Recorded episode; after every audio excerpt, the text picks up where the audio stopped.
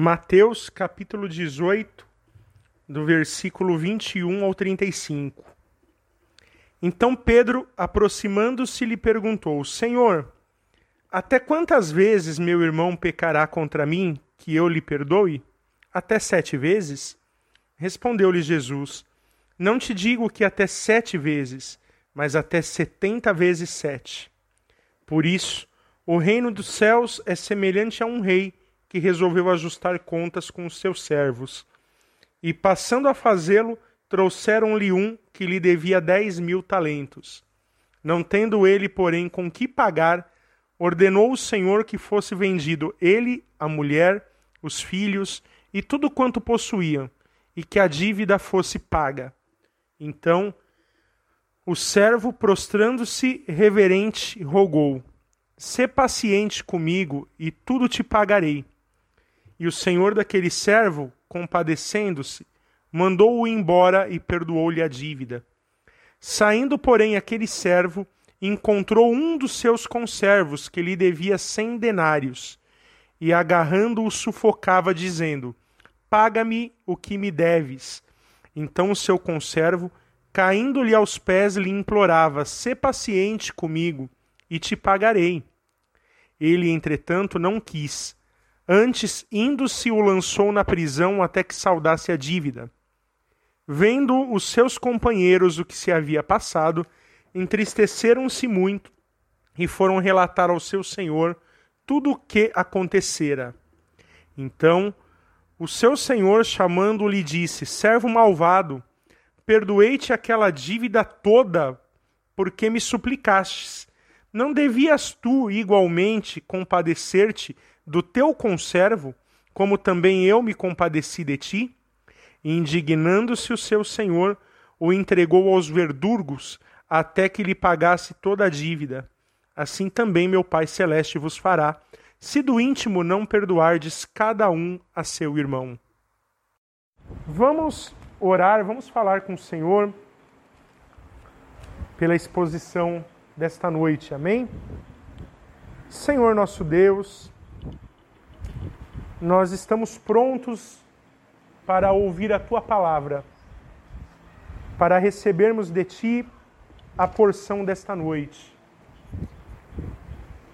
Eu peço que o Senhor possa me usar, Senhor, eficazmente para transmitir as tuas boas novas para os meus irmãos que estão aqui esta noite.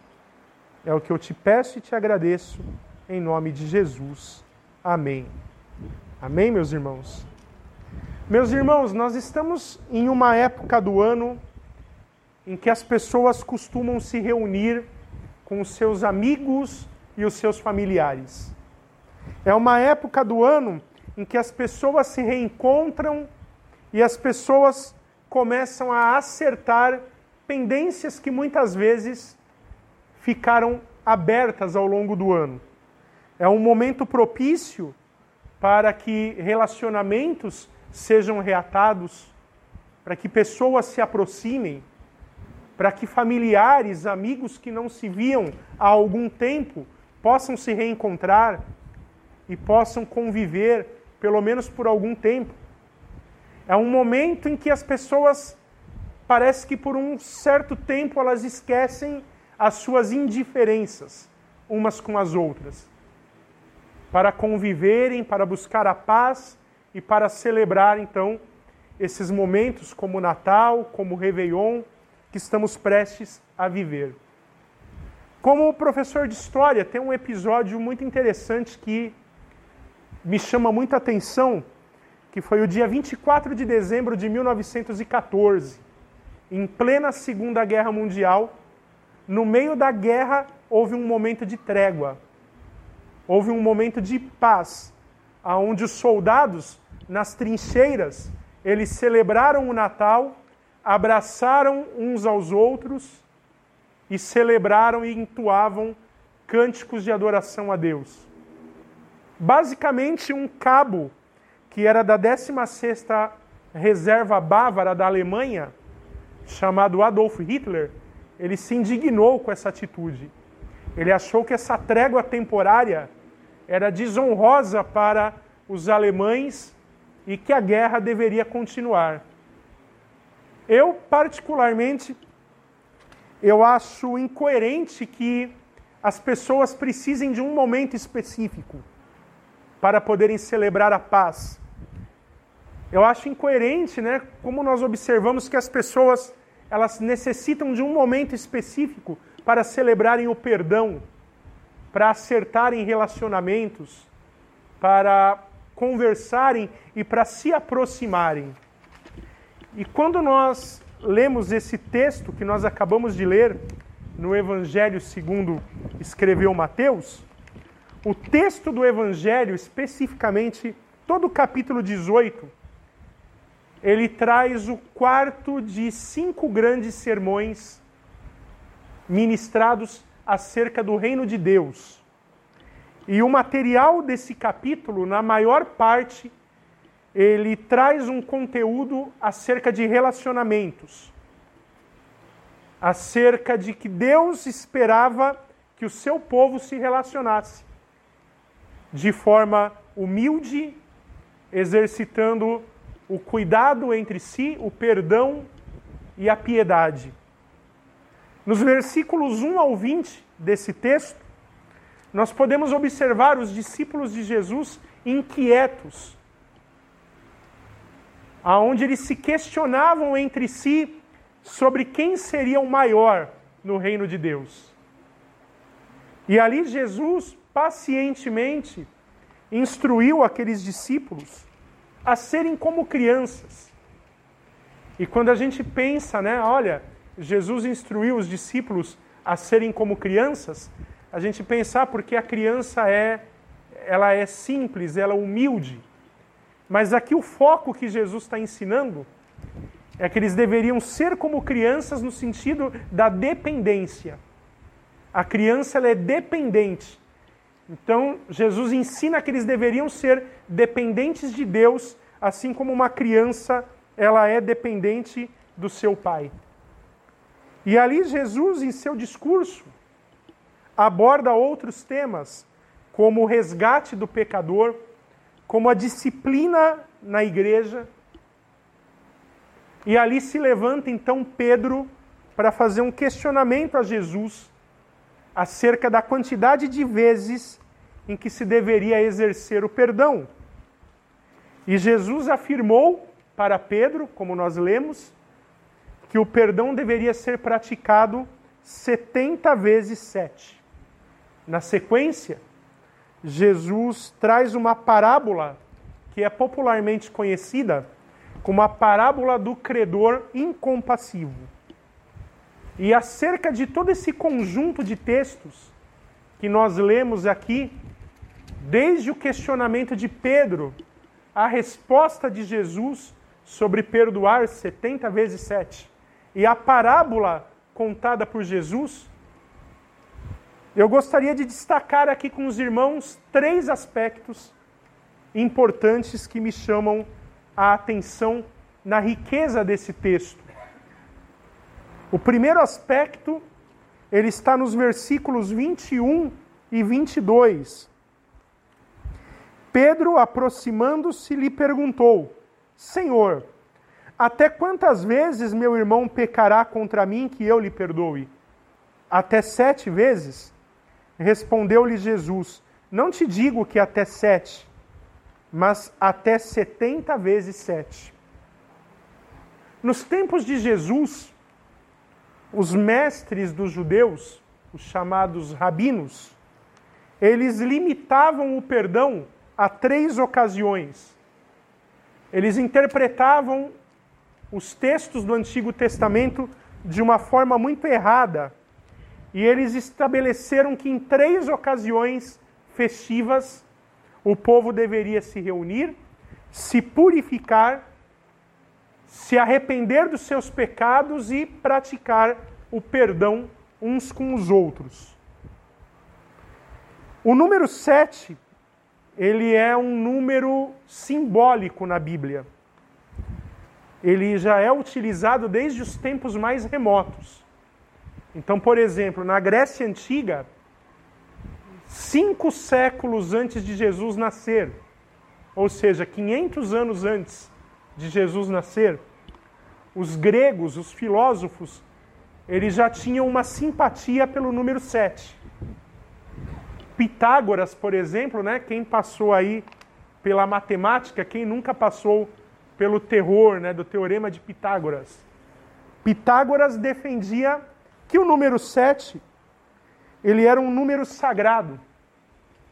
Ele simbolizava o poder, a excelência, a plenitude, a perfeição. E sobre o número 7, os judeus, eles também demonstravam um certo apreço.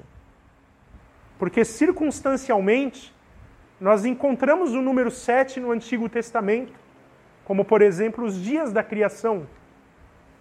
E no Novo Testamento, se nós pegarmos, por exemplo, o livro do Apocalipse de João, ele está todo estruturado em cima do número 7.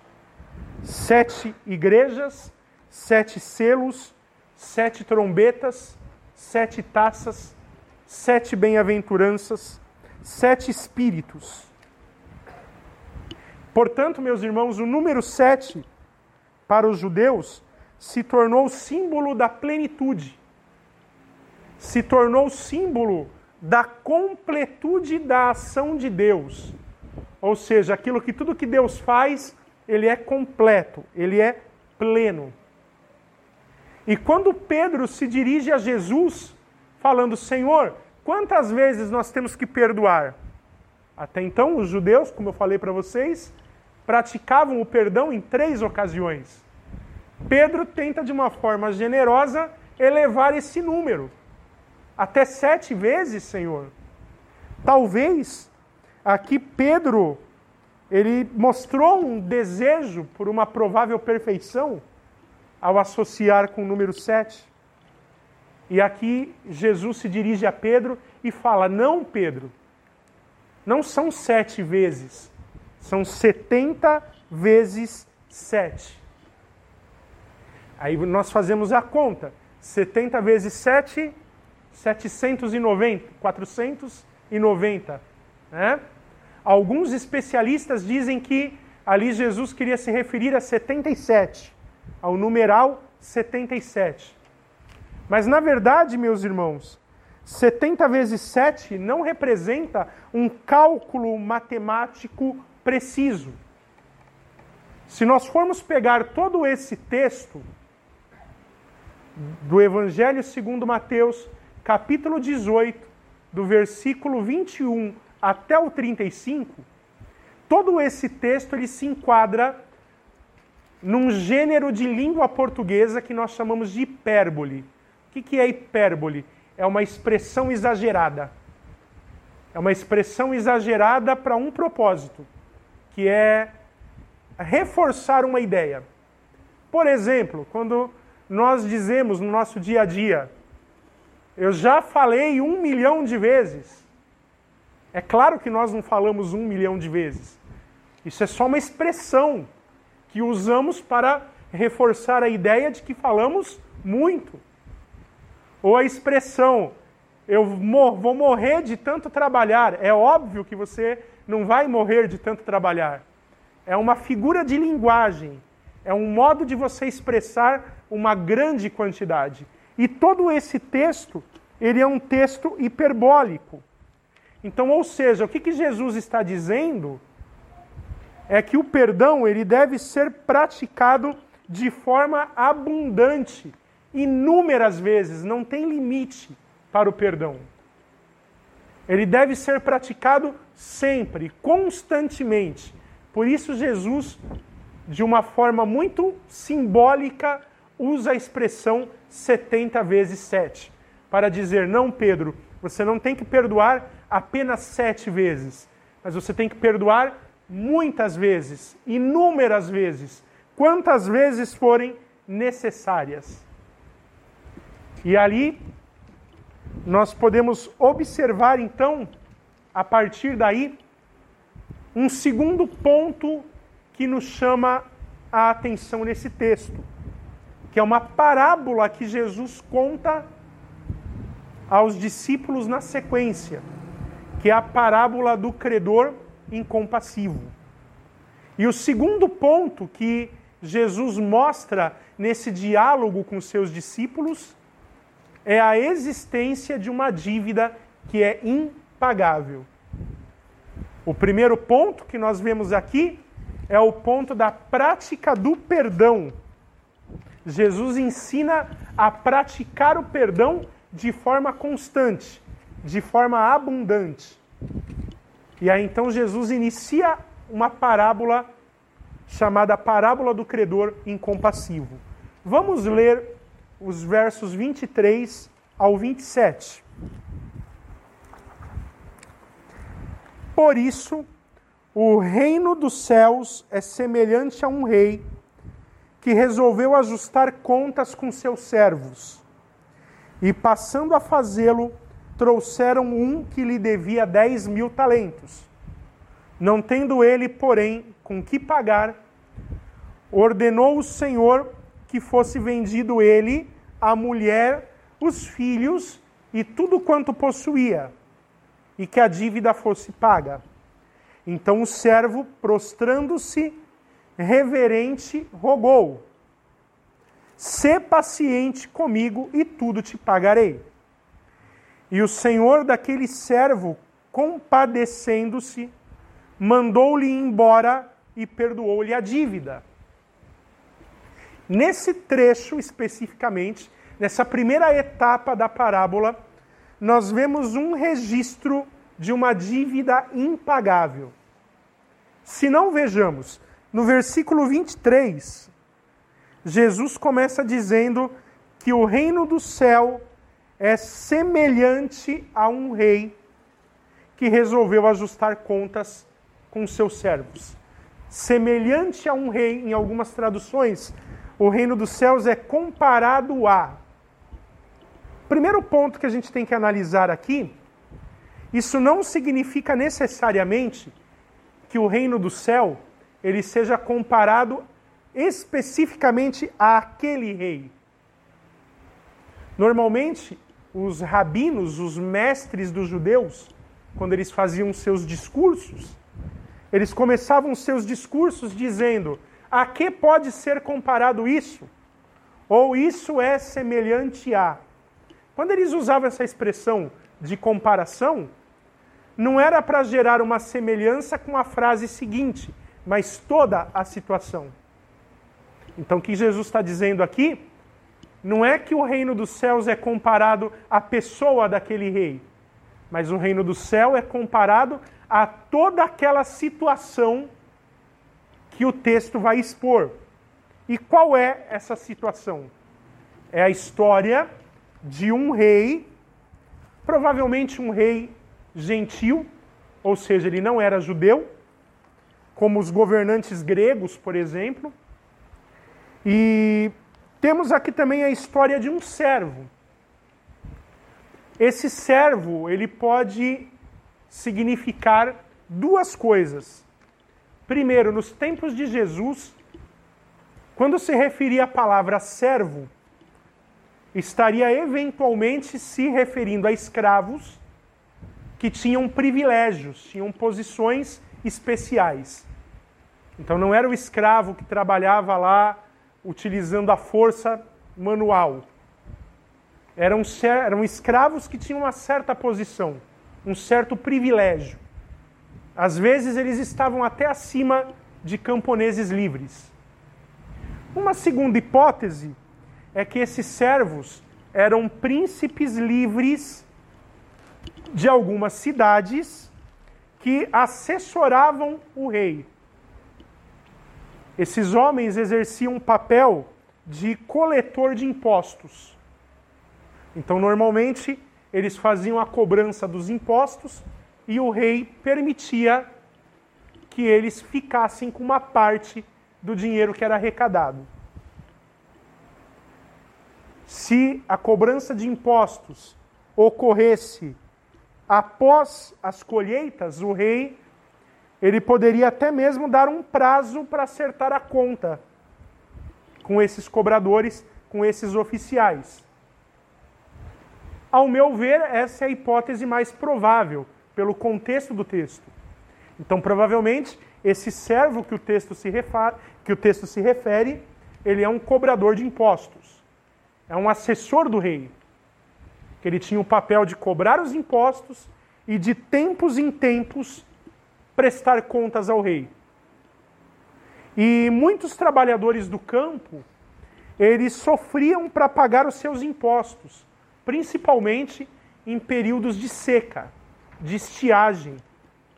Muitas vezes eles não conseguiam honrar os seus compromissos. Mas isso não isentava os cobradores da sua responsabilidade com o Estado. Quando chegasse o dia, o rei ia prestar contas e aquele cobrador tinha que se virar. Da onde ele tiraria dinheiro era problema dele. Quando chegava o dia, o rei queria o dinheiro.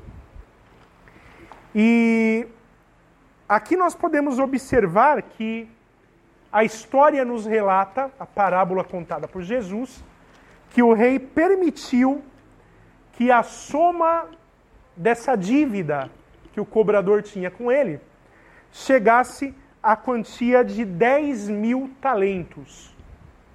Uma quantia muito alta para a época.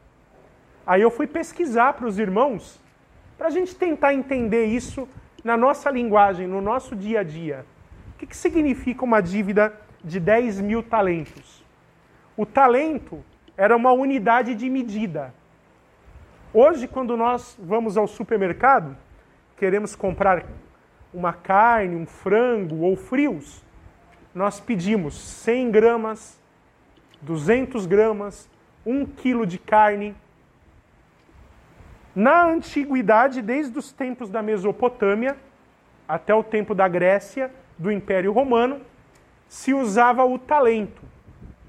Então você não falava a palavra quilo, usava a palavra talento ou talaton, que significa balanço em grego.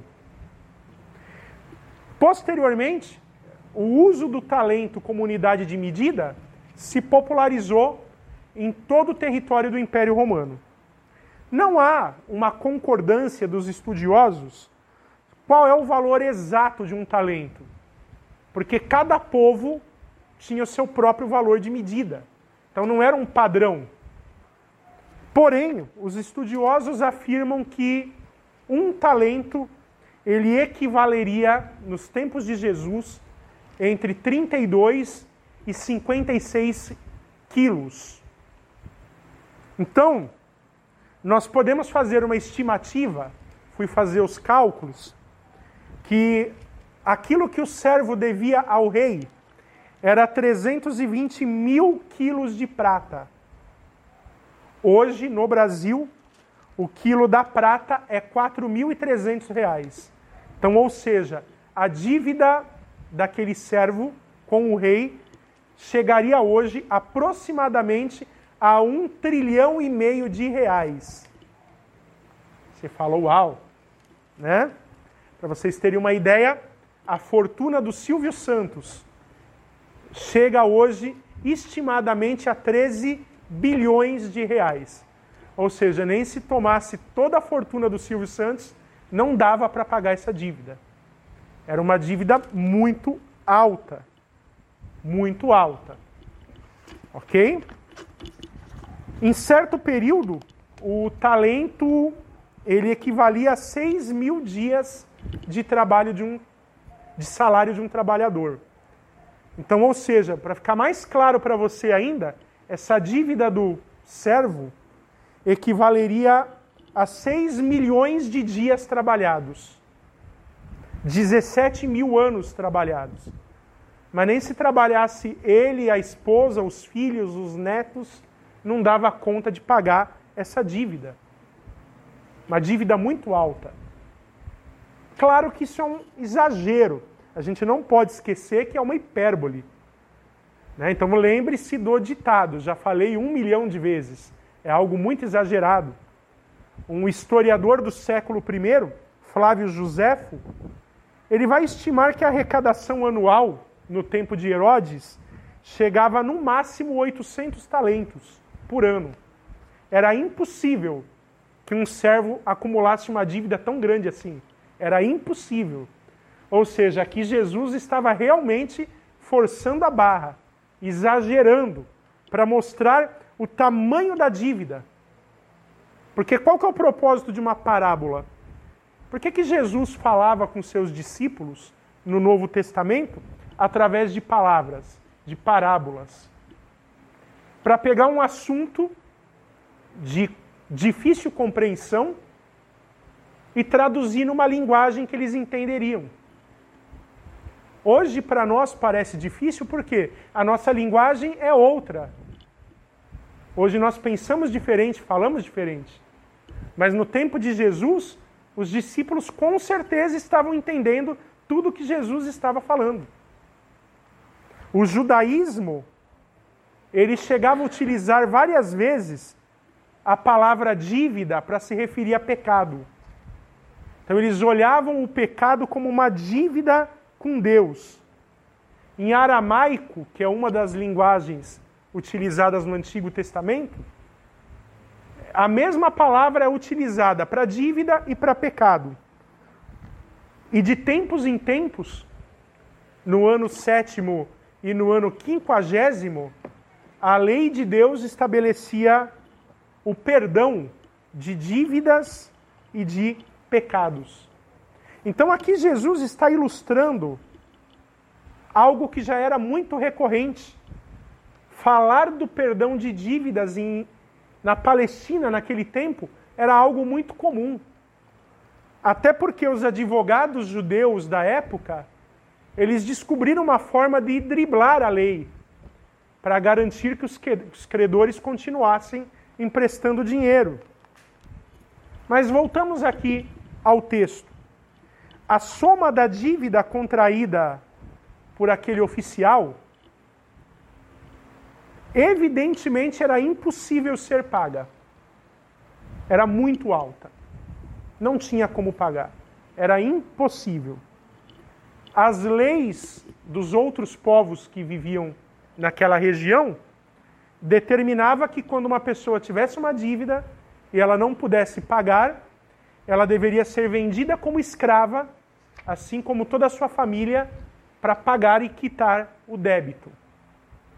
Os judeus achavam isso de uma coisa horrenda, odiosa.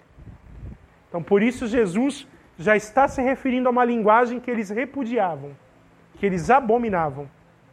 E no caso desse oficial, a situação é mais difícil ainda. Porque, mesmo que fosse escravizado, ele e toda a sua família, mesmo que fossem vendidos todos os seus bens, ainda não seria suficiente para pagar aquela dívida. Era uma dívida muito alta. Então, essa parábola de Jesus, ela está claramente ilustrando a nossa culpa diante de Deus. Todos nós somos culpados diante de Deus. Todos nós estamos em dívida com Deus. É uma dívida muito alta que nós jamais poderemos pagar. Qualquer coisa que nós viéssemos a fazer para poder pagar essa dívida que nós temos com Deus seria impossível. Impossível. O teor dessa ilustração não é a questão econômica. Até porque, como a gente falou aqui, é uma hipérbole, é uma comparação. Qualquer rei, por mais inexperiente que fosse, ele jamais ia deixar uma dívida chegar a esse tanto. Aqui o teor dessa mensagem é na ira do rei que estava prestes a ser despejada na vida daquele oficial, daquele servo. Ele ia provar a ira do rei, ele ia provar a punição por tamanha dívida que ele não conseguiria pagar. No versículo 26, ele roga: "Sê paciente comigo, e eu te pagarei tudo", em outras palavras. Isso aqui é, é uma promessa, normalmente naquele tempo você nos documentos comerciais havia também a promessa de pagamento. Uma promessa absurda, é bem verdade. É tão absurda quanto a esperança do rei. Né? É absurdo ele pensar que ele ia conseguir pagar essa dívida, porque não ia. Tão absurdo quanto a, a esperança do rei de reaver esse dinheiro, vendendo ele e a família como escravos. Seria impossível. E aqui outro ponto que nós temos que também considerar nessa história é a crueldade e a brutalidade que era característica daqueles reis do Antigo Oriente. Obter o perdão real era algo impossível naquela época. Ainda mais para uma dívida dessa magnitude. Nós temos hoje registros que chegaram até o nosso tempo de casos em que o rei perdoou dívidas de camponeses que, num período de estiagem, de seca, eles não conseguiram pagar os impostos e o rei perdoou. Mas o montante era muito pequeno, não se compara a uma dívida gigantesca. Lembre-se que nós estamos falando aqui em um trilhão e meio de reais, aproximadamente, só para você entender a magnitude da dívida. O rei usou de misericórdia com esse oficial. Ele, movido por sua livre escolha, por sua livre decisão, ele perdoou totalmente aquela dívida que era impagável. Isso faz uma clara alusão a Deus, que é misericordioso, que é bondoso, que está sempre disposto a perdoar os nossos pecados a perdoar as nossas dívidas, a anular os efeitos do pecado na nossa vida. E aí, nós então caminhamos agora para a terceira e última parte desse relato, que é a misericórdia é uma via de mão dupla. Então nós vimos a primeira parte, que o perdão ele deve ser praticado constantemente inúmeras vezes. Vimos a segunda parte, que é uma dívida impossível de ser paga. E agora nós vamos ver a terceira parte, o perdão é uma via de mão dupla. Então vamos ler agora os versículos 28 ao 35. Saindo, porém, aquele servo, encontrou um dos seus conservos que lhe devia cem denários e agarrando-o, o sufocava, dizendo: Paga-me o que me deves. Então o seu conservo, caindo-lhe aos pés, lhe implorava: Sê paciente comigo e te pagarei. Ele, entretanto, não quis. Antes, indo-se, o lançou à prisão até que saudasse a dívida. Vendo seus companheiros o que se havia passado, entristeceram-se muito e foram relatar ao seu senhor tudo o que acontecera. Então, o seu senhor, chamando, disse: Servo malvado, perdoei-te aquela dívida, perdoei-te aquela dívida toda, porque me suplicaste. Não deverias tu igualmente compadecer-te do teu conservo, como também eu me compadeci de ti? E indignando-se, o seu senhor o entregou aos verdugos, até que lhe pagasse toda a dívida.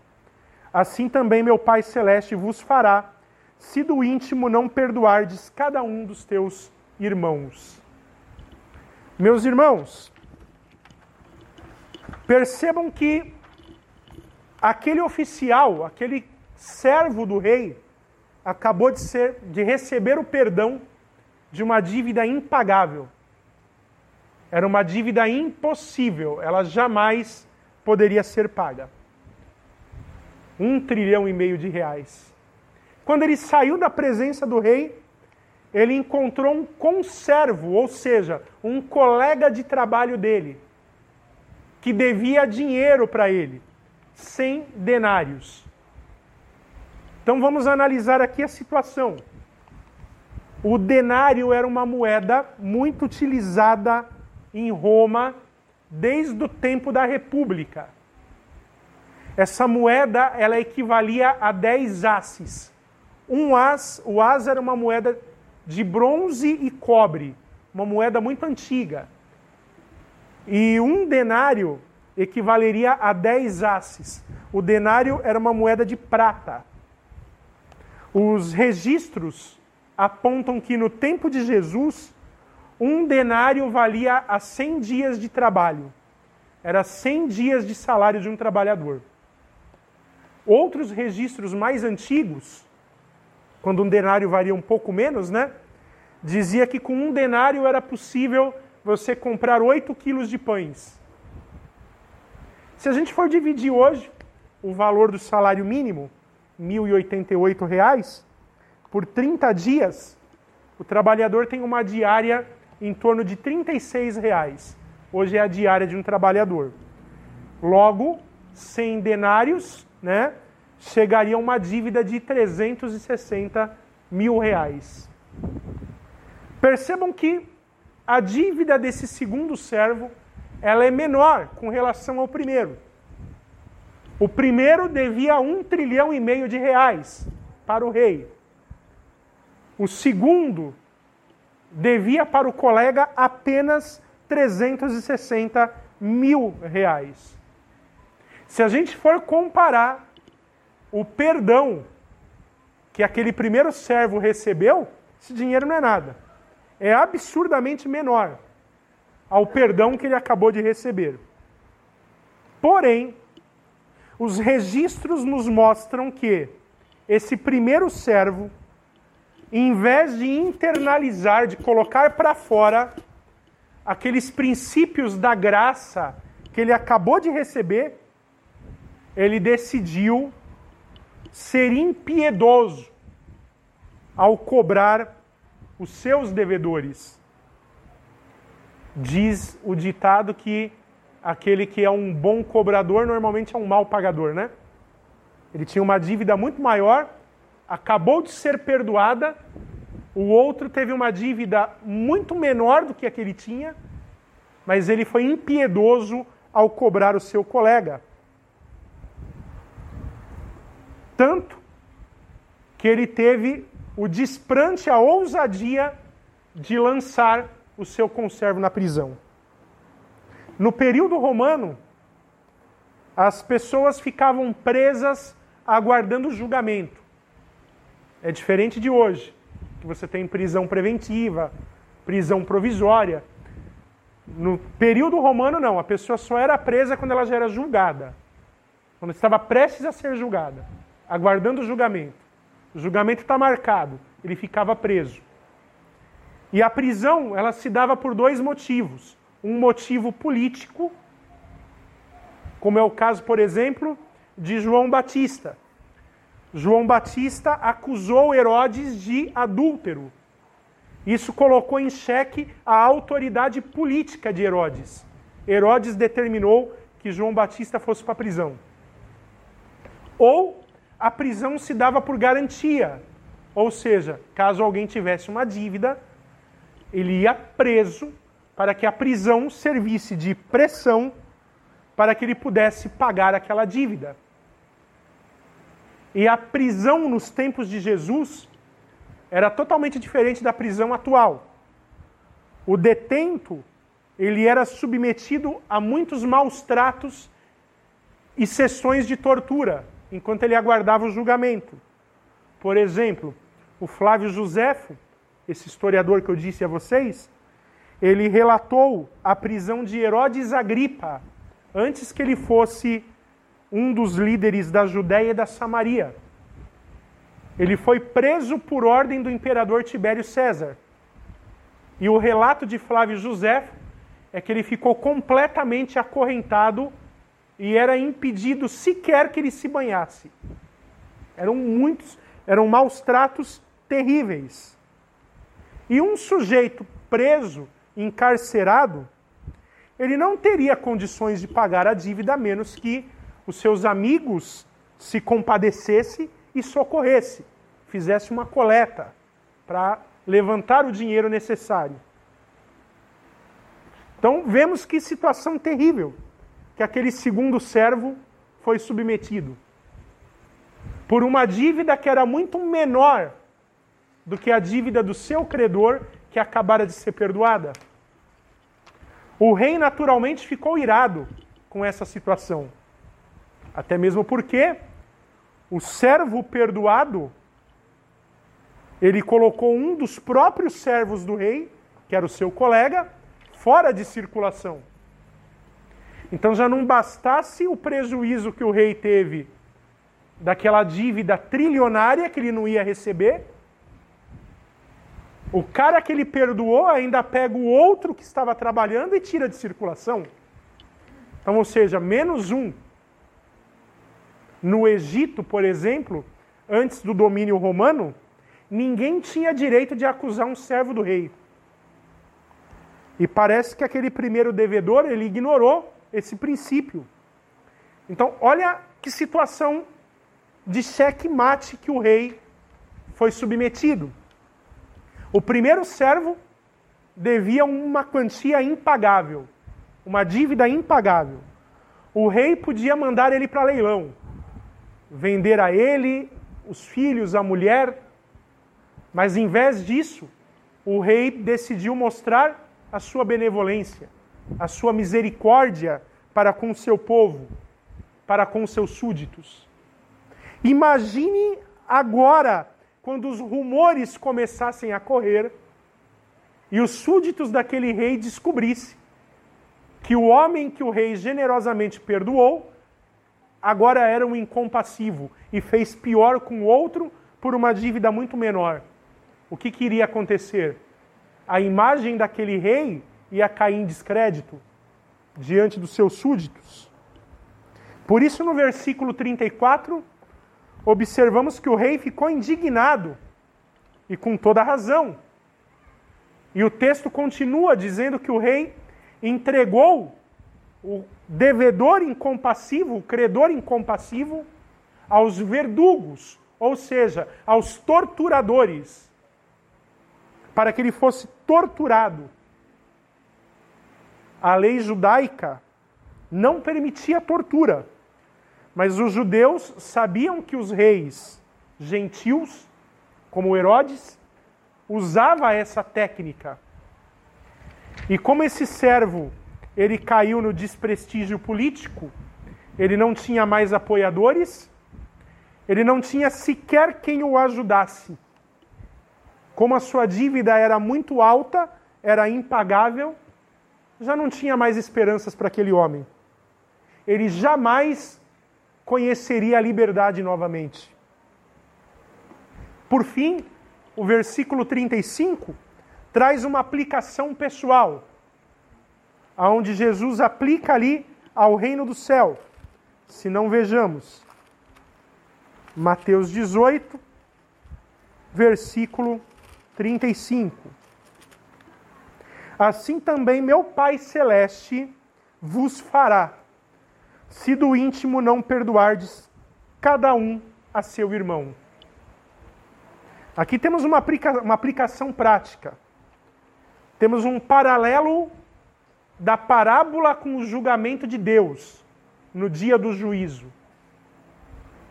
Jesus não poupou horrores nessa parábola. A tortura, a prisão, a escravidão como pagamento de dívidas, isso só tinha um objetivo: tornar essa história impactante. Conclamar os seus servos a mudança de atitude. Conclamar os seus discípulos, a sua igreja, a mudar a rota. A ser um, um povo perdoador, uma igreja perdoadora. Seria impossível que um ouvinte antigo ele ouvisse essa parábola e não compreendesse a mensagem. E qual é a aplicação que nós podemos tirar desse texto para a nossa vida? O Catecismo Maior de Westminster, um dos documentos históricos da Igreja, na pergunta 194, faz uma menção à quinta petição da oração do Pai Nosso. Perdoa-nos as nossas dívidas, assim como nós temos perdoado aos nossos devedores. Vejamos o que diz o Catecismo Maior de Westminster, pergunta 194. A pergunta é: o que pedimos na quinta petição? Resposta: reconhecendo que nós e todos somos culpados do pecado original e do pecado individual, e, portanto, devedores à justiça de Deus, e que nós, nenhuma outra criatura qualquer, não podemos satisfazer a mínima parte dessa dívida. Pedimos a quinta petição. Perdoa-nos as nossas dívidas, assim como nós temos perdoados aos nossos devedores. Pedimos na quinta petição por nós e pelos demais, que Deus, por sua livre graça, através da obediência e satisfação de Cristo, compreendida e aplicada pela fé, absolva-nos da culpa e da condenação pelo pecado. Aceite-nos em seu amado e continue em nós o seu favor e a sua graça Perdoe-nos as nossas quedas diárias e nos encha de paz e de gozo ao nos dar diariamente cada vez mais certeza de perdão.